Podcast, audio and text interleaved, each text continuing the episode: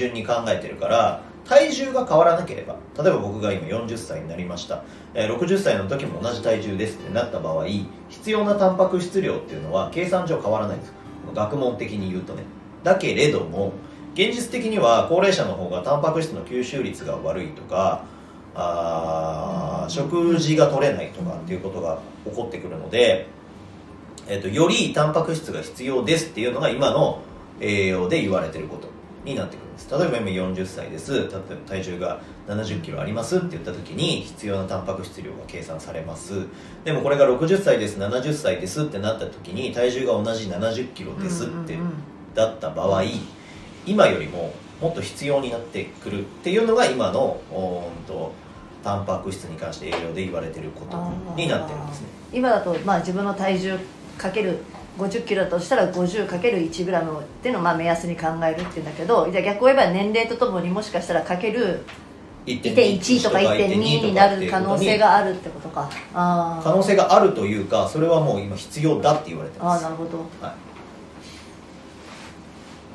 い、なので、えっと、そういうのをきちんと取らないといけませんよっていうのは言われてます。分かっただとしたらあの成長育ち盛りの子の方が逆に量はなんだろうな私たちみたいに安定したある程度の年齢で、うん。の人間よりは成長盛りの人とそれから老化になる人っていうのは曲線がある人がいるじなのでその図で表すと、う体重あたりの数値っていうのは、うん。僕らみたいに成熟した、うん。うんと壮年期っていうんですかね、えー二十歳から40とか50ぐらいまでの間っていうのは、ある程度一定だと思って大丈夫です、うん。だけど、爆発的な成長をしていくうん。栄養がたくさん必要だっていう世代は体重1キロあたりの数字っていうのは絶対もっと多いはずなんですね、細胞を分裂させていかなきゃいけないからだからその必要なんですよ、でさらに、えー、とこれが高齢者になってくると、吸収が悪くなってくるとかっていう理由から、えー、ともっといっぱい必要になってくるんです。なのでグラフにすると若い真ん中辺高齢者ってなった場合体重1キロあたりっていうものを、えー、とグラフにした場合もうこうなるわけですよ。こうですね。こういう感じ。いっぱい必要な時期っていうのがあってで安定して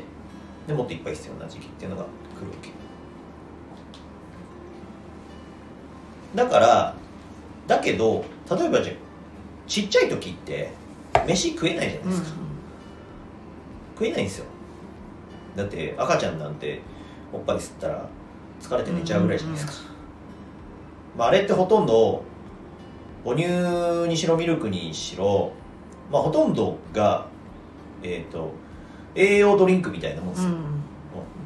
なんでまあそれはまあそれで取ってるからいいかもしれないけどこれがだんだん年齢をこう自我が芽生えてくると余計なものを食い始めるんですね、いらねえものとか食い始めるんですよ。そうすると食べられるキャパシティをどんどんどんどん、うん、といらないものが占拠していきますよね。例えばえーっと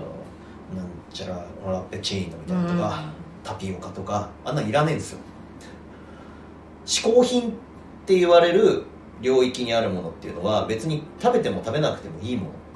のなんだけどタンパク質は必須栄養素なんで食べなきゃいけないものなんですね。だから嗜好品で食べられる領域が埋められた場合食べられなくなっちゃうじゃないですか。必要なものが栄養栄養として取れなくなっちゃうわけですよでも僕はいろんなこと考えるの面倒くさいんでプロテイン飲んじゃえって思ってる派だからもし嗜好品を食べたとしてもプロテイン飲めばいいじゃんぐらいな感じ、そうだよね。だからそれでだからあ遊びたいんであれば必要なこともやればいいんじゃないって感覚だね、うん、だからその例えばさタバコをね吸うとビタミン C が大量に破壊されますって言うんですよ。でどうしてもタバコ吸いたい人っているから、ビタミン C のサプリメント飲んでるみたいな、そんな感じ、はい。うん昔いたななんかじゃがいも1個分って言われたから、うん。1本吸うとじゃがいも1個食べるみたいな。人いた。でもそのじゃがいもにはか別にカロリーがついてくるじゃないですか。そうそうそうそう。そのビタミン C だけじゃないものがついてきちゃうわけで。うん、なので、はい。えっと